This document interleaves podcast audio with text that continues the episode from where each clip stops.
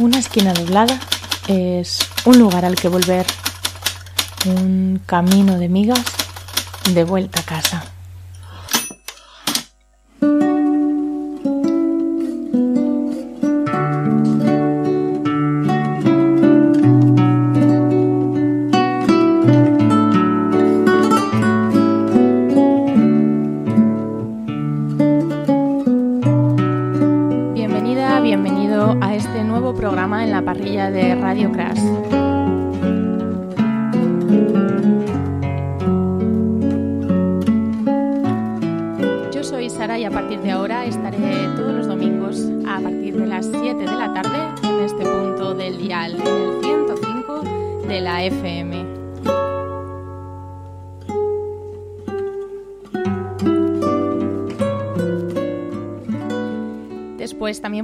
El podcast en la página web de Radio Crash y en las páginas de podcast amigas. Os dejaré el link y el resto de información en nuestro Twitter, que por cierto es arroba una esquina radio.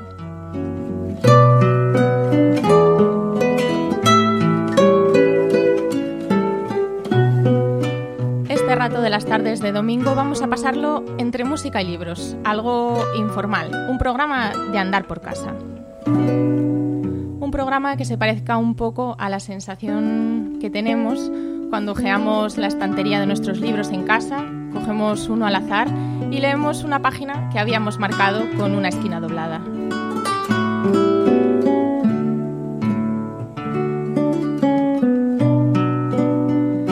Si tienes la suerte de que hoy no trabajas y estás en casa con este día de sol, después de tantos días que ha hecho malo aquí en Gijón, a lo mejor es que te estás dejando llevar un poco por la enfermedad del domingo.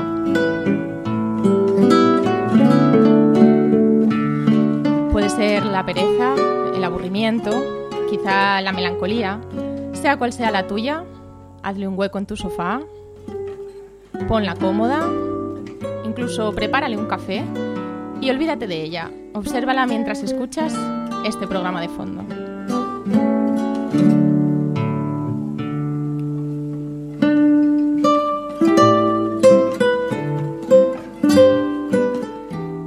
Primer programa lo dedicaremos a voces del otro lado del Atlántico Sur. Leeremos algunos poemas y tendremos como invitada a Mónica Iglesias, propietaria de la librería La Habitación Propia aquí en Gijón, especialista en literatura de mujeres, con la que hablaremos sobre la narrativa actual de autoras latinoamericanas.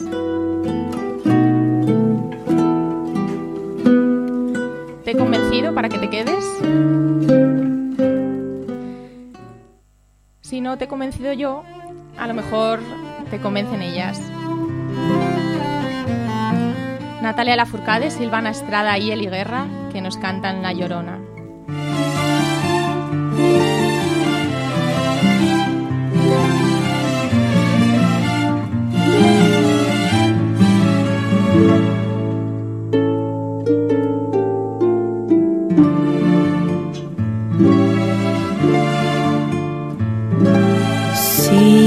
Porque te quiero, quieres, llorona, quieres que te quiera más.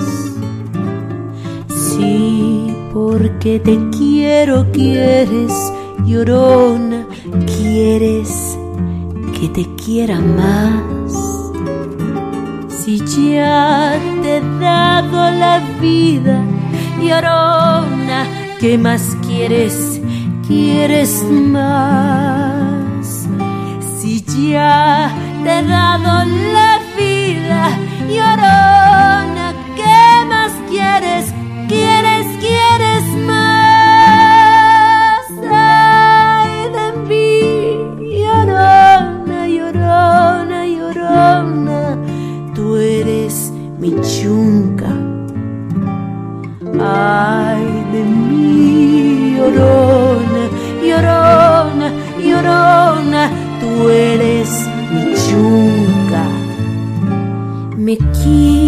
quitarán de quererte, llorona, pero de olvidarte nunca.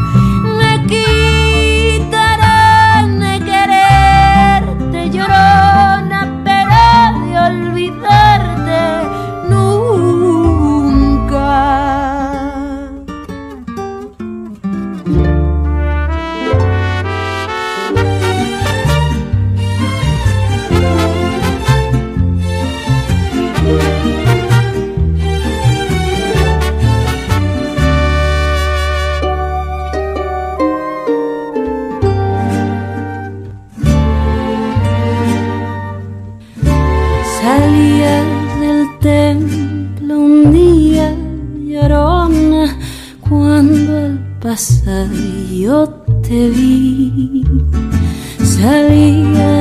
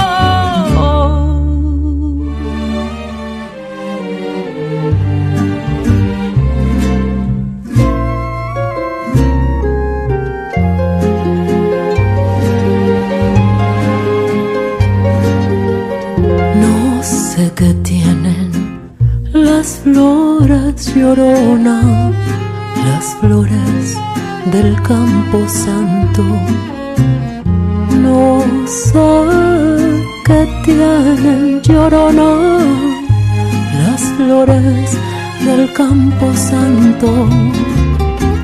Que cuando las mueve el viento llorona, parece que están llorando. Que cuando las mueve el viento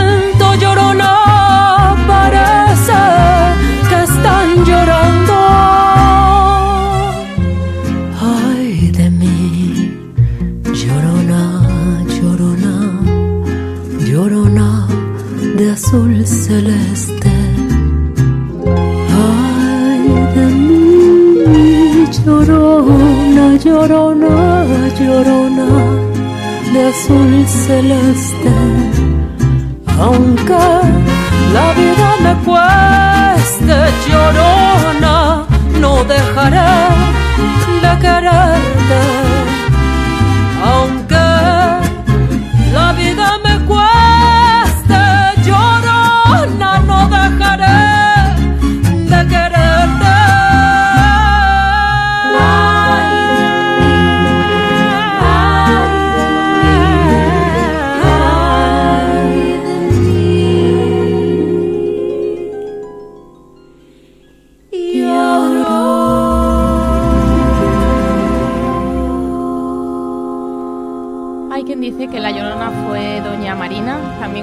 Como la Malinche, la mujer que le dio la espalda a su gente por amor al conquistador Hernán Cortés. Otros dicen que es el alma en pena de una mujer que asesinó a sus hijos. El caso es que este espectral mito del folclore mexicano siempre nos emociona, lo cante quien lo cante, porque hay muchísimas versiones. Como sabéis, la original fue la de Chabela Vargas y si la nombramos tiene que sonar Paloma Negra.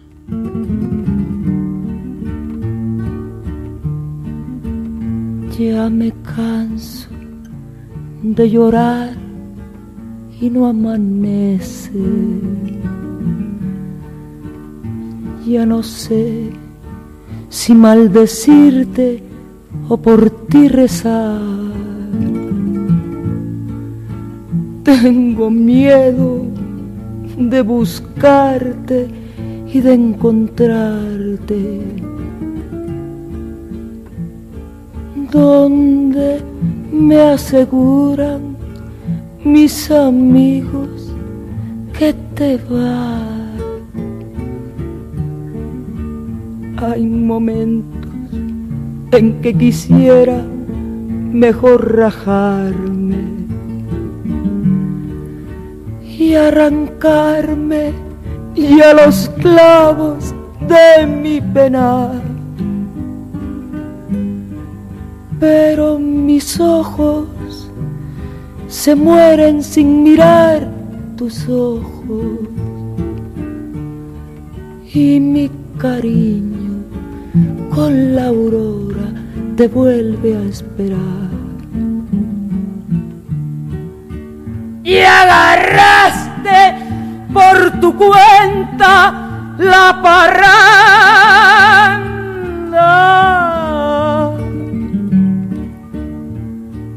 Paloma negra, paloma negra, ¿dónde, dónde andará? Ya no juegues con mi honra parrandera si tus caricias han de ser mías de nadie más. Te amo con locura, ya no vuelvas.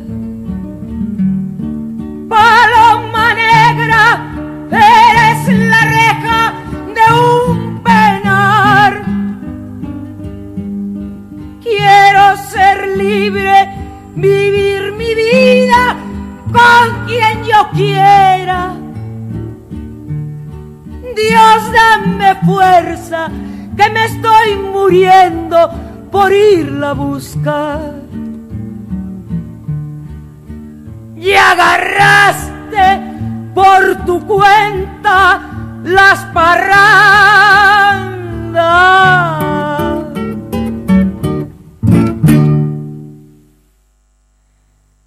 Habla con dejo de sus mares bárbaros, con no sé qué algas y no sé qué arenas.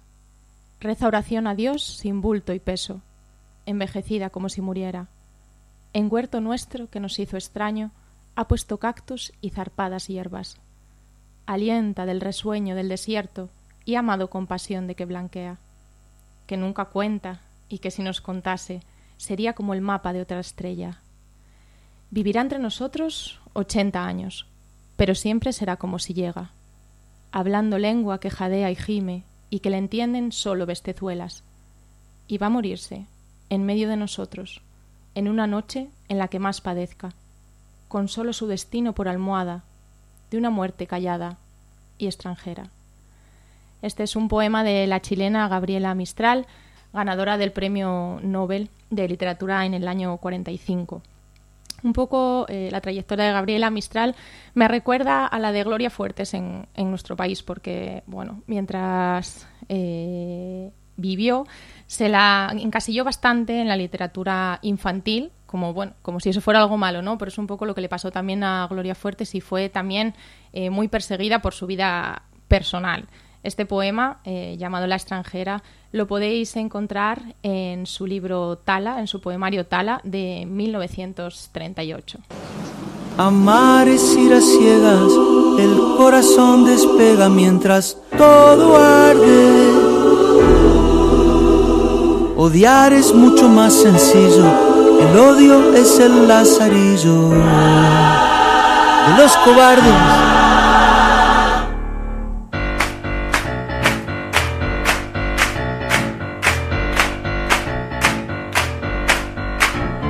Armémonos, armémonos de valor, armémonos, armémonos de valor hasta los dientes.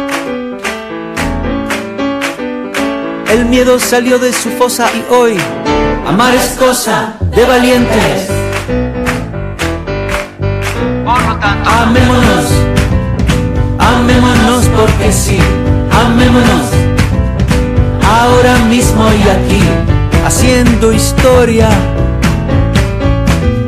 Soltemos al aire nuestras octavillas de la guerrilla, de la concordia. Amar es ir a ciegas, el corazón despega mientras todo arde. Odiar es mucho más sencillo, el odio es el lazarillo de los cobardes. odio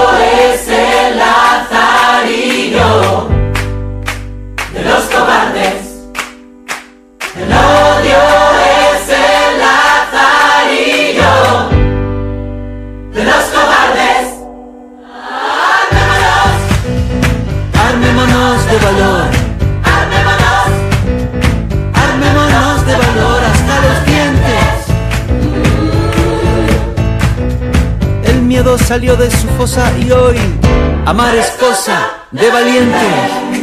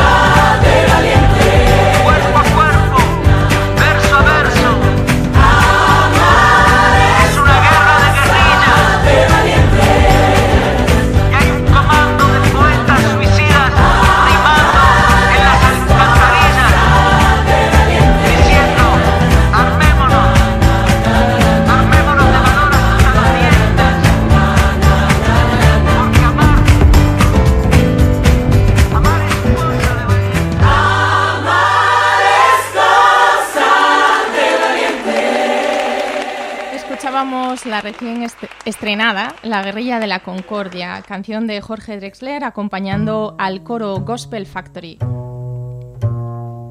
Jorge Drexler se la dedica a su amigo, el filósofo Antonio Escojotado, que fue el que le sirvió de inspiración con una frase que le mandó en un email que decía, veré si adelanto algo, nuestra guerrilla de la concordia.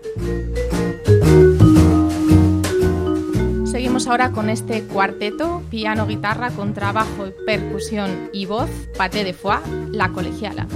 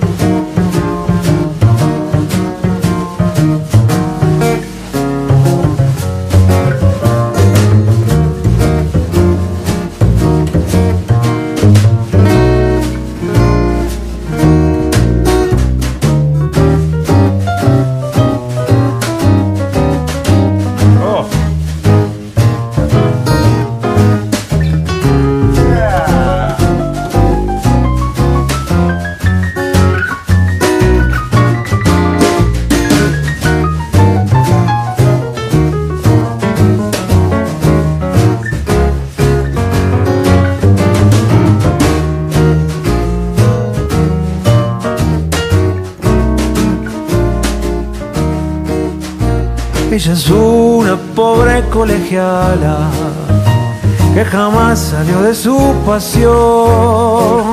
Por doquier y siempre tuvo a gana ser la dueña de su corazón. Estudió la física y geografía, la retórica cursó en un mes. Del violín conoce la armonía y además poquito de francés. Nunca tuvo amores y un amargo sin sabor. pero busca un hombre que le diga que es amor. Yo no sé por qué Cupido enseña la desgracia de una gran pasión a una niña que inocente sueña y que tiene miedo de un ratón.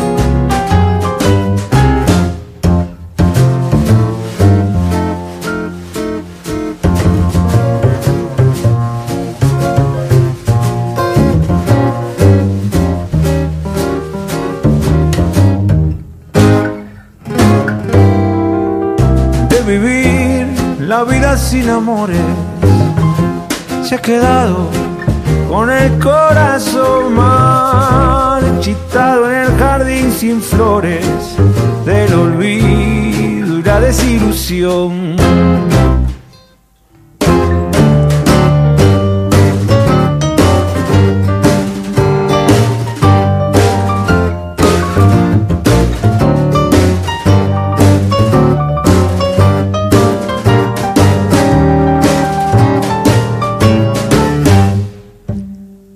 Despierto domingo y busco enseguida poesía en la web.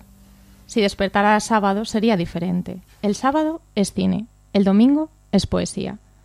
Si estuviéramos juntas y fuera domingo, leeríamos poesía en la web y quizás haríamos el amor, como si fueran la misma cosa, aunque tú dudas de que sean la misma cosa.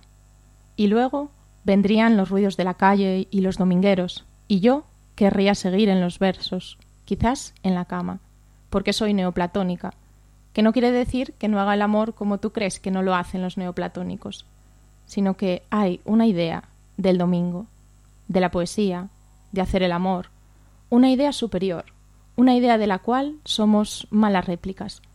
Por eso hoy podría no ser domingo, los versos malos, y vos no estás, Platón tampoco. Leemos este poema de Cristina Perirossi y qué decir de esta uruguaya, una de las favoritas del programa. Yo creo que la que mejor la ha definido es la escritora Elena, Elena Poniatowska, que dice que leer a Cristina Perirossi siempre le da ganas de hacer el amor.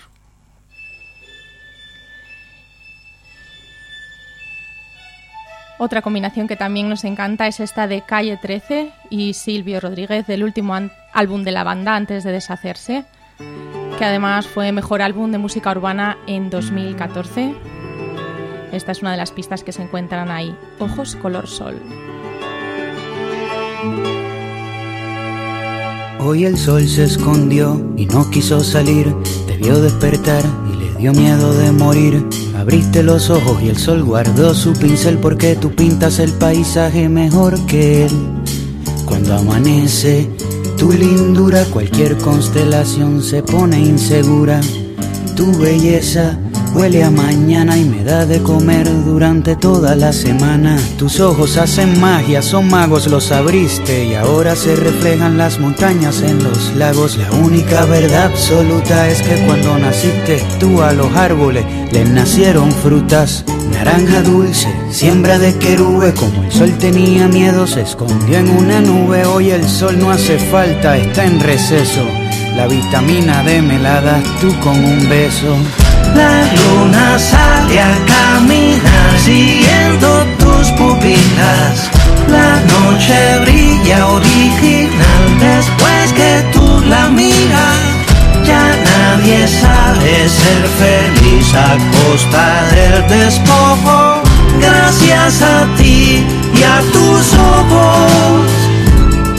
Eres un verso en reversa un reverso, despertaste y le diste vuelta a mi universo. Ahora se llega a la cima, bajando por la sierra. La tierra ya no gira, tú giras por la tierra, en la guerra se dan besos, ya no se pelean. Hoy las gallinas mugen y las vacas cacarean, las lombrices y los peces pescan los anzuelos, se vuela por el mar y se navega por el cielo, crecen flores en la arena, cae lluvia en el desierto. Ahora los sueños son reales porque se sueña despierto. Y ese sueño es seguro y así se reproduce y la inocencia por fin no se esconde de las luces. La escasez de comida se vuelve deliciosa porque tenemos la barriga llena de mariposas. La galaxia revela su comarca escondida y en la tierra parece que comienza la vida.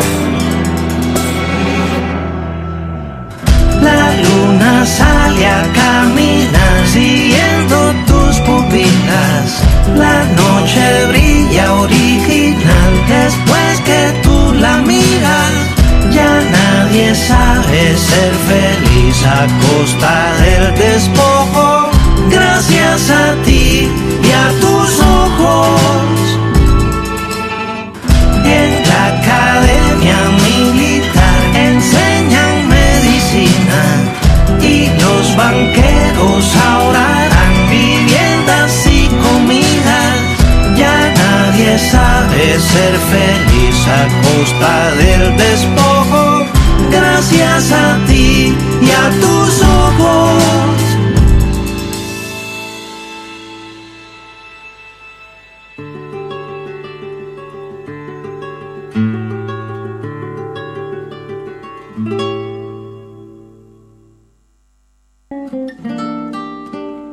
Estás escuchando Una esquina doblada, el programa contra la enfermedad del domingo.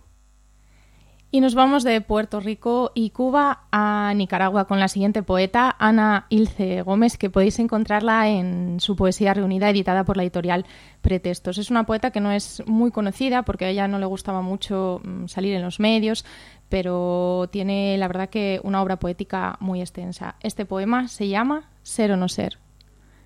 Ser o no ser no es el problema, sino planchar la ropa, atizar el fogón, escribir unos tiernos y antiguos poemas, mirarse en el espejo el otro rostro del rostro, descubrirse lobo triste por las noches, por las mañanas mujer cuerda, ser ejemplar y sobria y verbigracia, mantener todo en orden, más te vale, disponer todo a tiempo, Dios te asista. Ser o no ser no es el problema, sino tener el alma lista, para amargos, si acaso, o si hubieras, y una vez más enfrentarse al mande usted como usted guste, pulir el piso, espejo, lavar la ropa, nieve, secar la loza, estirpe, disimulando mugres y maneras. Pero, a pesar de todo, amar la telaraña vida, la hambruna vida tuya y de los otros, insultarla si quieres, abrazarla si quieres o si puedes. Ser o no ser no es el problema, sino ese perdón barato que te entregan. Y al final de la tarde, has ensayado todo, te reprimen. Has cumplido el deber, no eres tan buena. Tu cabeza da vueltas, tío vivo, reseca de la piel, costra de olvido. Esgrime tus cuchillos, argumento. Empuña tus espadas, yo no quiero. Atrévete de una vez, sueña tu sueño. Entra en la escena mundo como quien entra a la de partos de la vida, por primera y alegrísima vez. Plántate, y revelándote, revélate. Ser o no ser no es el problema.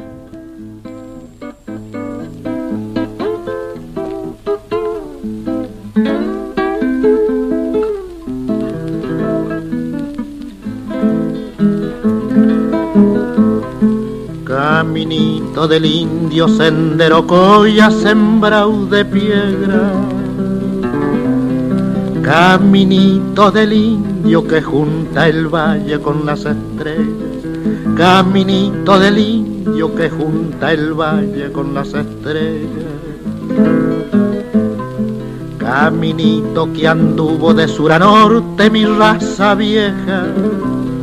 Antes que en la montaña la Pachamama se ensombreciera. Antes que en la montaña la Pachamama se ensombreciera.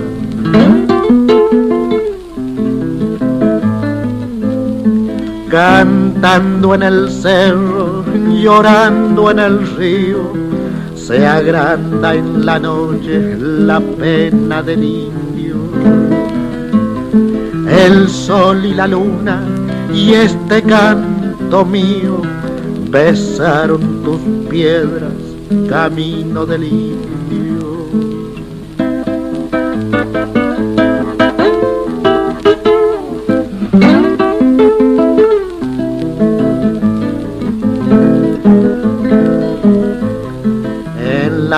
Noche serrana llora la quena su honda nostalgia y el caminito sabe quién es la chola que el indio llama. Y el caminito sabe quién es la chola que el indio llama. Se levanta en el cerro la voz doliente de la baguala y el camino lamenta ser el culpable de la distancia y el camino lamenta ser el culpable de la distancia.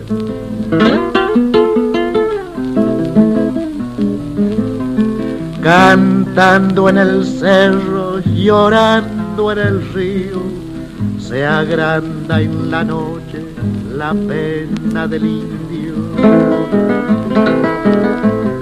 El sol y la luna y este canto mío besaron tus piedras, camino. Venir de lejos para narrar es lo que significa las palabras que eligió Héctor Robero Chavero del idioma quechua para su nombre artístico, Atahualpa Yupanqui.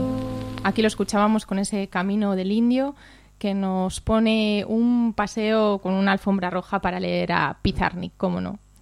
Escucho resonar el agua que cae en mi sueño. Las palabras caen como el agua. Yo caigo. Dibujo en mis ojos la forma de mis ojos. Nado en mis aguas. Me digo mis silencios. Toda la noche espero que mi lenguaje logre configurarme. Y pienso en el viento que viene a mí, permanece en mí. Toda la noche he caminado bajo la lluvia desconocida. A mí me han dado un silencio pleno de formas y visiones, dices, y corres, desolada, como el único pájaro en el viento. Yo envidio el viento que susurra en tu oído, que llama en invierno, congela tus dedos, se mueven tu cabello que parte tus labios, que congela hasta tus huesos. Yo envidio el viento,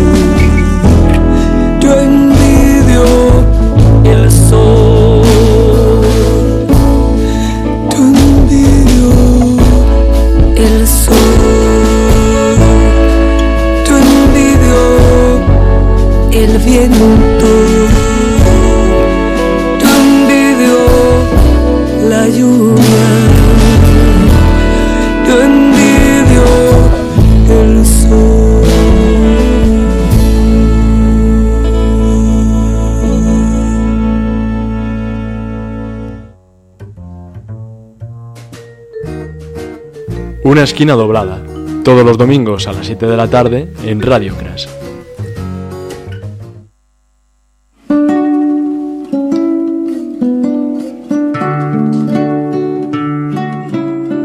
Escuchábamos para cerrar esta primera parte Yo envidio el viento de Lila Downs.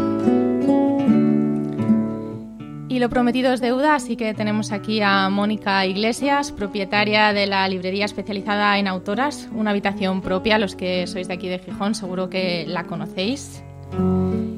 Bienvenida Mónica, ¿qué tal? Hola, ¿qué tal? Bueno, lo primero, muchas gracias, agradecerte que hayas sido valiente para venir aquí a esta primera edición del programa Una esquina doblada.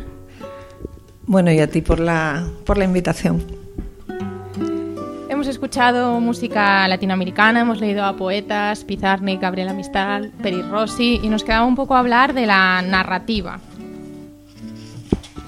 ¿Crees que podemos decir que hay una corriente concreta, un grupo o una generación, por así decirlo, de narradoras latinoamericanas que ahora mismo están haciendo cosas en distintos puntos de Latinoamérica, pero que tienen algo en común? Bueno, eh, en cierto modo sí, o, o quizás decir que ahora se conoce más, ¿no? Lo que las narradoras dicen también en, en el continente latinoamericano, porque hablaríamos de autoras de la última, del último cuarto del siglo XX, de escritoras que sí, que yo creo que tienen muchos puntos en común, empezando por una narrativa muy dura, eh, Ujú. que yo creo que es un reflejo también de, de una realidad, una narrativa que tiene además ecos del realismo mágico que también caracteriza a muchos de los autores latinoamericanos y en las que late una violencia sórdida, ¿no? Diríamos que esos son rasgos que tú encuentras en muchas de estas autoras. Porque bueno, para centrarnos un poco y que sepa también eh, la gente que nos escucha, eh, ¿de qué autoras estamos hablando? Bueno, pues como te digo, podríamos abarcar casi desde, desde finales de los años 70 en cuanto al nacimiento de las autoras, ¿no? Y, y de un montón de países. Por citarte solo a las más conocidas, por ejemplo, pues estaríamos hablando de autoras como Mariana Enríquez, eh, que es argentina, como Brenda Navarro, que es una escritora mexicana que además ha, ha sido recientemente premiada, María Fernanda Ampuero es ecuatoriana, Mariana Torres es de Brasil. Mónica Ojeda, también ecuatoriana, eh, por ejemplo Cecilia Udave también es una narradora en esta línea, o Rita Indiana, que es eh, de República Dominicana. Son todo autoras que, que tienen ese intervalo ¿no? de, de tiempo entre ellas y, que, y un montón de rasgos comunes. Claro, sin, querer ser así reduccionistas, porque bueno, Latinoamérica obviamente es muy grande, cada país es diferente, pero estos relatos, eh, ¿crees que están un poco relacionados con el momento político y social que vive ahora mismo eh, Latinoamérica, con un relato de violencia que tienen en común? Eh, sí, sí, en cierto modo sí. Yo no creo que seamos reduccionistas, eh, sobre todo con, un- con la violencia y la desigualdad estructural, más que el momento político común, porque ahí sí que es cierto que cada país puede estar en una situación diferente, y de hecho lo están. Pero hablamos de una violencia estructural eh, fruto de esa desigualdad también económica y de ese desarrollo económico concreto, ¿no? del cual no es que sean directamente responsables esos mismos países. Pero es cierto que lejos de atenuarse se, se profundiza. Yo creo que tenemos siempre en mente, eh, cuando hablamos de violencia y sobre todo de violencia sobre la mujer, pues los feminicidios, si quieres, ¿no? de sitios claro. como Ciudad Juárez. Pero cuando lees a estas autoras realmente ves mucho más que eso, ¿no? No solamente esa violencia ya que sería la última expresión, sino también el, el sometimiento general, ¿no? el miedo, la, in- la impotencia muchas veces de ocupar un lugar muy subordinado, sobre todo cuando hablamos también de zonas rurales, eh, cuestiones de ese tipo. ¿no? Y eso se ve en los textos de todas ellas, en mi opinión. La denuncia de, de esa situación, mucho más, si quieres, ¿no? de lo que la hemos visto en los textos de los escritores contemporáneos Claro, eso era- de ellas. ¿no? Sí, era lo que te iba a preguntar un poco, que si crees que esta violencia o este, esta situación social eh, afecta más a, a las mujeres que, que a los hombres y por eso son ellas las que a lo mejor Claro. lo, lo reflejan más en sus textos, ¿no? Claro, claro, completamente. De hecho, yo creo que la narrativa que ellas ponen encima de la mesa, no solamente estas autoras, sino que a nivel mundial yo diría que todas las escritoras, ¿no? La violencia específica sobre la mujer, cuando haces una lectura sistemática de autoras es cuando realmente te das cuenta a qué punto eh, es común, ¿no? Y con expresiones diferentes en función también de las de las zonas, de los países, pero desde luego es una violencia generalizada que sobre todo la explican, la, la denuncian y la y la reclaman las mujeres, ¿no? Y, y eso, como te digo, piensa, por ejemplo, que situaciones como la penalización tan dura que hay del aborto todavía Claro. en, países de este tipo, eh, que es una violación flagrante de derechos humanos, donde tienes incluso niñas encarceladas con cadena perpetua por haber tenido abortos espontáneos en El Salvador y cuestiones así, no está en el orden del día de la agenda política. ¿no? Y es una violencia terrible si tenemos en cuenta además los abusos en los entornos familiares, las violaciones, en fin, toda la, la vulnerabilidad ¿no? en, torno, en torno a todas, a todas ellas. Leía yo el otro día en un artículo, eh, buscando información para la entrevista, eh, que decía que dice la periodista Marcela Turati, que es una periodista mexicana que está dedicada a la investigación de las violaciones de derechos humanos, comenta que, que la muerte a granel, por ejemplo, eh, que ya parece que no es noticia en México, ¿no? que dice que cuando la violencia compite contra sí misma y se habitúa a romper su propio récord, deja de ser noticia. Por eso algunos periódicos solo cuentan los asesinatos masivos cuando los muertos son 10 o más. Eh, es escalofriante. ¿Tú crees que estas narraciones eh, que vemos que muestran esta violencia se recrean en esta violencia o realmente hacen la contra de la no información ¿no? Y, nos, y son una forma de denuncia? Sí, no, yo creo que, que lejos de, de apuntar a, mira, a una situación que sí vemos en otros textos y muchas veces masculinos también cuando hablan de la violencia, cuando las mujeres denuncian o, o, o se, o tienen un contenido muy explícito, violento, lejos de haber una recreación sádica, por así decir, que si, si lo vemos en otros muchos textos, lo que hay claramente es una necesidad de contar y también de, de reconocer, de alguna manera, ¿no? Eh, esos hechos y ponerlos en valor. Yo veo una reivindicación de las víctimas en todas ellas, ¿eh? es muy curioso, pero, pero ese elemento común está, está ahí, ¿no?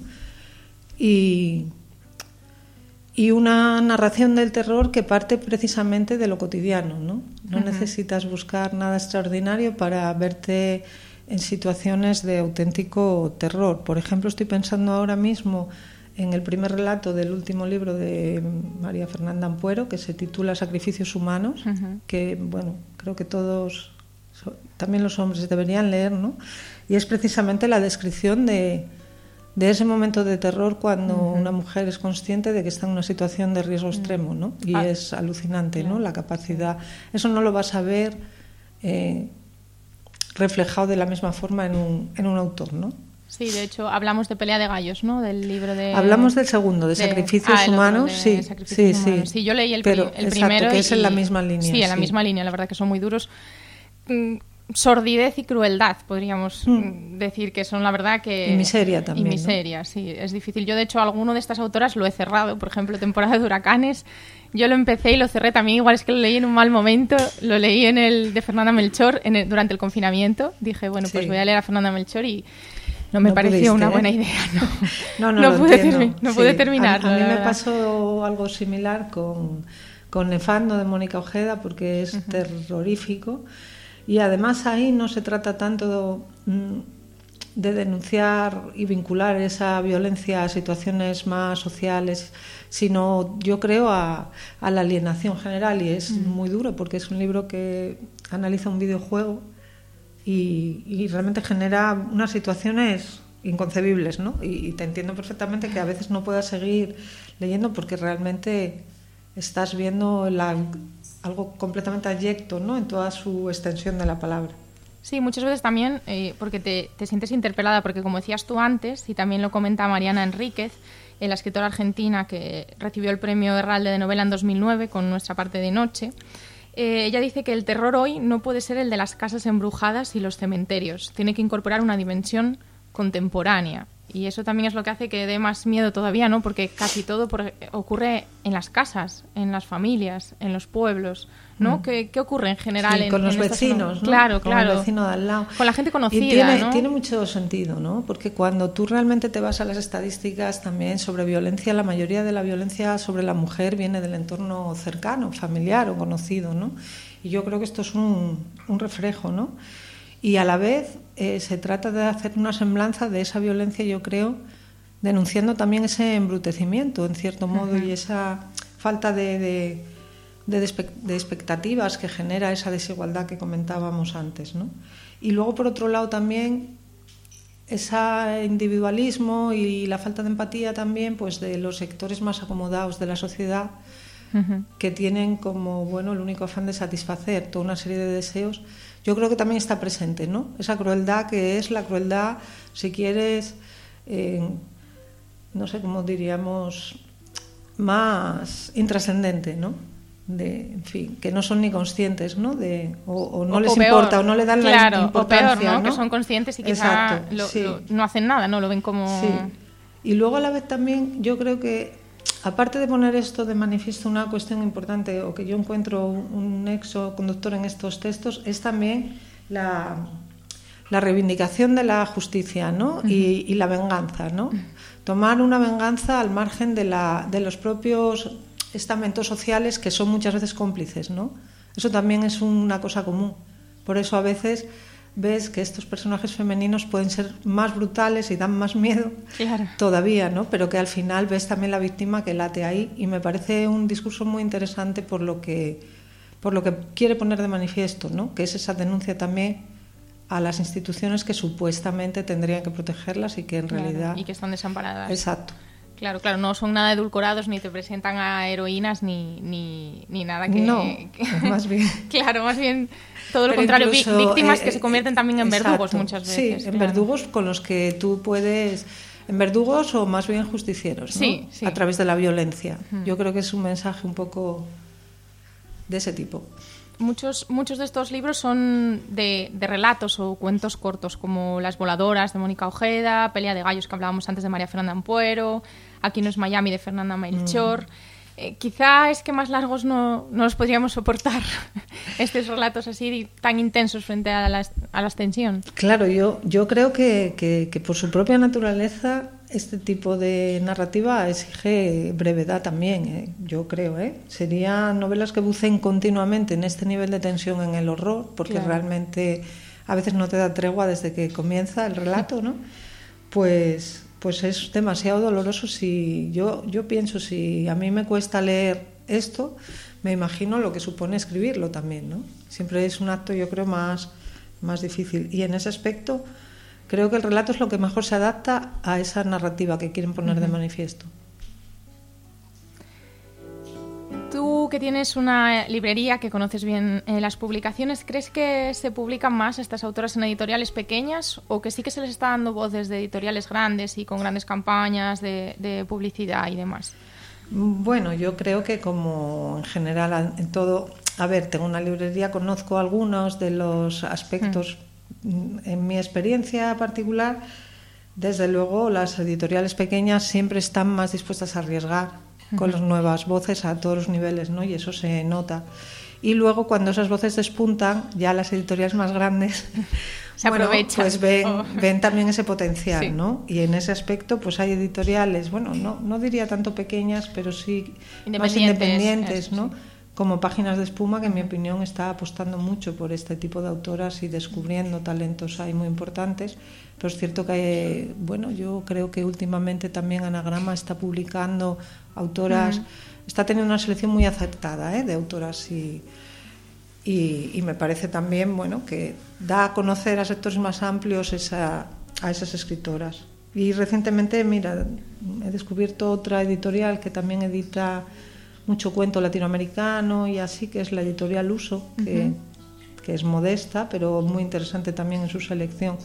O sea, que diría que sí, que siempre lo independiente y después pues ya tienes ese lanzamiento ¿no? más masivo. Sí, de los nombres más conocidos. quizá, Sucede con la música, con cualquier Claro, expresión artística. sí. Recomiéndanos algunos de estos libros. A ver, Bueno, aunque sea difícil elegir. eh, sí, sí. Hombre, yo recomendaría, pues mira, en principio cualquiera de los de Mariana Enríquez, pero quizás empezar eso por los relatos, ¿no? Pues las cosas que perdimos en el fuego, por ejemplo. El que hablaba de sacrificios humanos ahora de, de, de Fernanda Ampuero, porque me ha parecido extraordinario, ¿eh? En otra línea, un poco diferente, pero yo creo que también me vende esa tradición, que no hemos hablado, son novelas cortas, como Casas Vacías de Brenda También, Navarro, sí. que no, no la habíamos mencionado, pero que es extraordinaria. La, eh, partiendo de la realidad de la maternidad, eh, es capaz de trazar, bueno, no sé, una trama que es absolutamente, pone los pelos de punta, en mi opinión.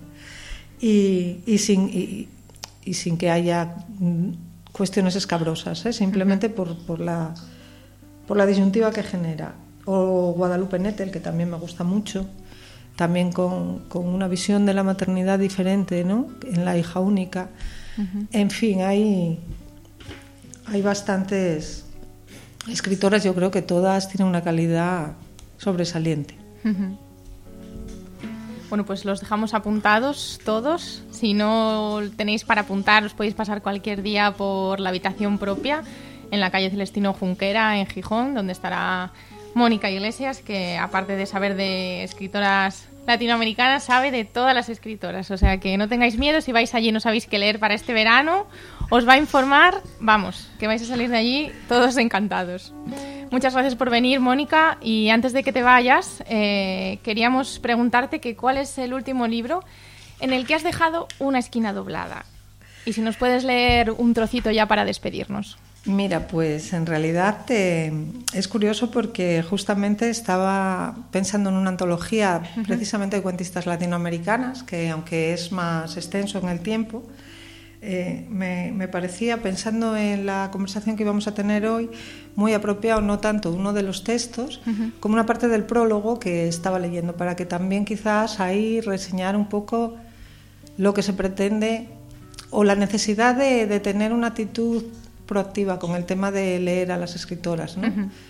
Eh, para hacer un poco de justicia histórica quizás, ¿no? Perfecto. Y bueno, Pues pues, el prólogo es muy interesante porque está planteado como un diálogo entre dos entre los dos editores de, de la antología.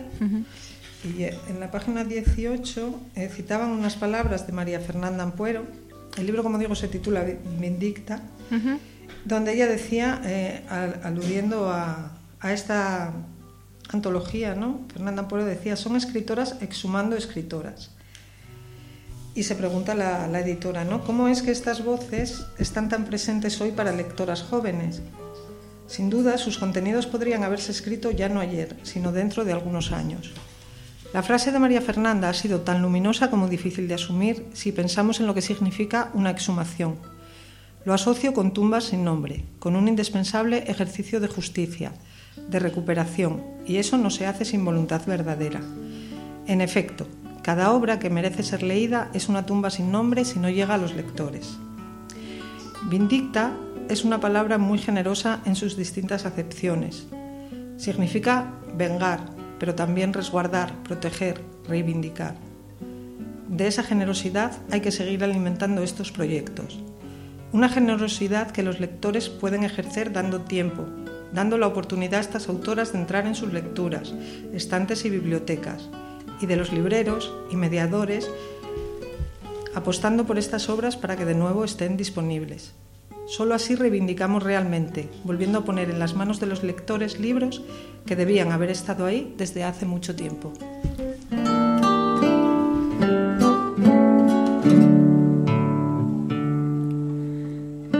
Ahí quedaban esas palabras en boca de Mónica Iglesias de la librería Una habitación propia. nuestra primera invitada en este primer programa de hoy. Para despedirme de ella y para despedirme de todos vosotros, escuchamos a Rita Indiana, una escritora dominicana que nombramos antes y que además es cantante. Os dejo hasta el próximo domingo a las 7 de la tarde aquí en Radio Crash, en la 105 de la FM. Si queréis seguirnos por las redes podéis hacerlo en el Twitter, en arroba una esquina radio y podéis escuchar también el podcast en la web de Radio Crash y en las web de podcast amigas. Os dejo con Rita Indiana y los misterios, jardinera.